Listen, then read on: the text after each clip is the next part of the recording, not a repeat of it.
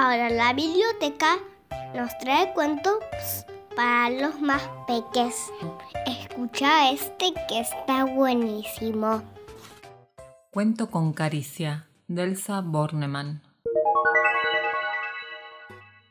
No sabía lo que era una caricia. Nunca lo habían acariciado antes. Por eso, cuando el changuito rozó su plumaje junto a la laguna, alisándoselo suavemente con la mano, el tero se voló. Su alegría era tanta que necesitaba todo el aire para desparramarla. Se alejó chillando. El changuito lo vio desaparecer sorprendido. La tarde se quedó sentada a su lado sin entender nada. Hoy me han acariciado. Teru, la caricia es hermosa. Teru, Teru. Seguía diciendo con sus teru teru. Mm.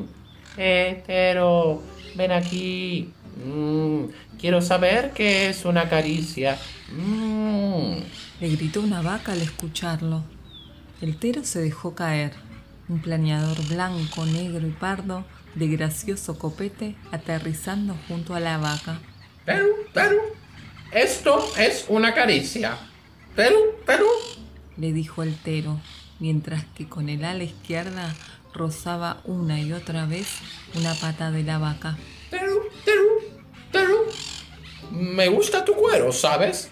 Teru, Teru. No imaginaba que fuera tan distinto de mi plumaje. Teru, Teru. La vaca no lo escuchaba ya.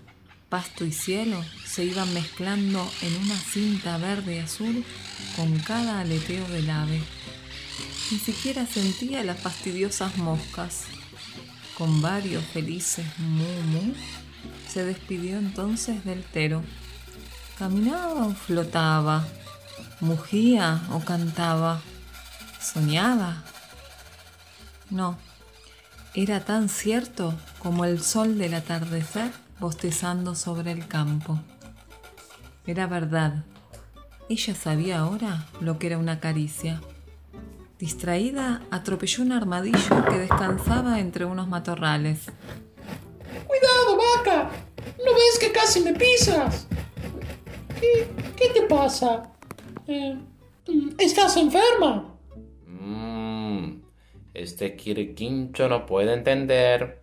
Pensó la vaca. Mmm, es tan tonto. Mmm.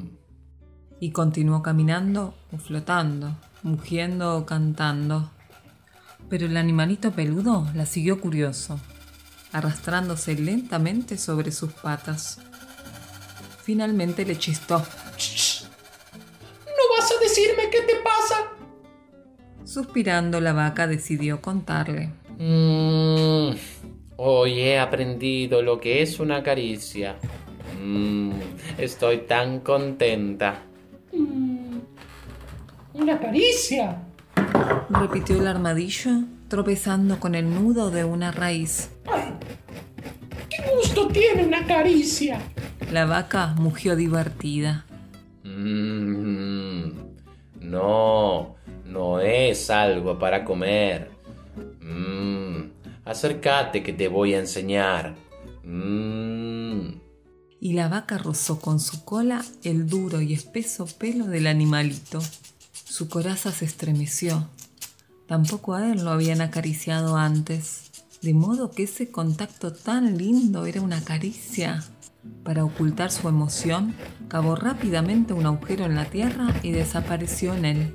La noche taconeaba ya sobre los pastos cuando el armadillo decidió salir. La vaca se había ido, dejándole la caricia. ¿A quién regalarla? De pronto, un puercoespín se desperezó en la puerta de su grieta. Era la hora de salir a buscar alimentos, ¡Qué mala suerte tengo! exclamó el armadillo. Mm, encontrarte justamente a ti. Mm. ¿Se puede saber por qué dices esa tontería? Gruñó el puercoespín dándose vuelta enojado. Pues porque tengo ganas de regalar una caricia, pero con esas 30.000 púas que tienes sobre el cuerpo, eh, voy a pincharme. Mm. Una caricia. Le preguntó muy interesado el roedor. ¿Te parece que mis dientes serán lo suficientemente fuertes para morderla? Eh, ¿Es dulce o salada? No, amigo. Una caricia no es una madera de las que te gustan tanto, ni una caña de azúcar, ni un terroncito de sal. Una caricia es esto. Y frotando despacito su caparazón contra la única parte sin púas de la cabeza del puerco espín, el armadillo se la regaló. Qué cosquilleo recorrió su piel. Un gruñido de alegría se paró en la noche. Su primera caricia. ¡No te vayas!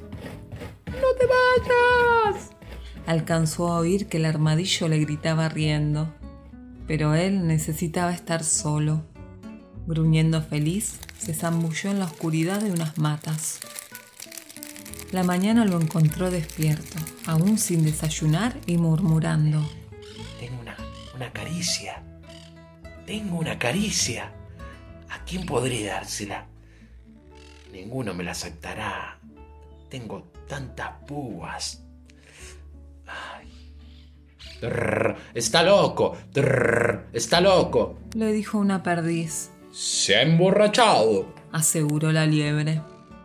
Y ambas dispararon para no pincharse. El puercoespín se enroscó. Su soledad de púas le molestaba por primera vez. Ya era la tarde cuando lo vio recostado sobre un tronco junto a la laguna. El changuito sostenía con sus piernas la caña de pescar. Un sombrero de paja le entoldaba los ojos. Dormitaba. El puercoespín no lo pensó dos veces y allá fue llevándole su caricia. Su hociquito se apretó un momento contra la rodilla del chango antes de escapar, temblando hacia el hueco de un árbol. El muchachito ni siquiera se movió, pero a través de un agujerito de su sombrero lo vio todo. ¡Hey!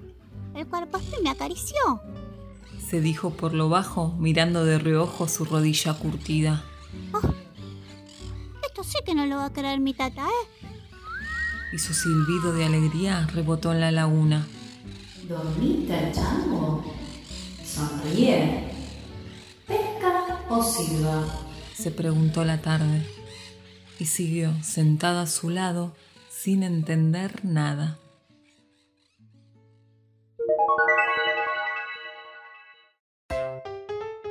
Si te gustó, puedes encontrar más en las redes.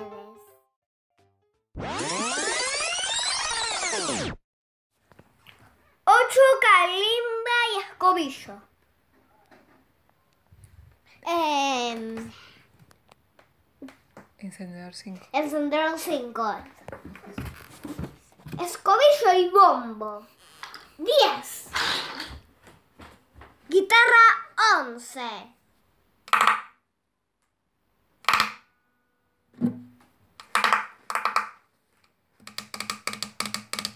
Papi, eso no es guitarra.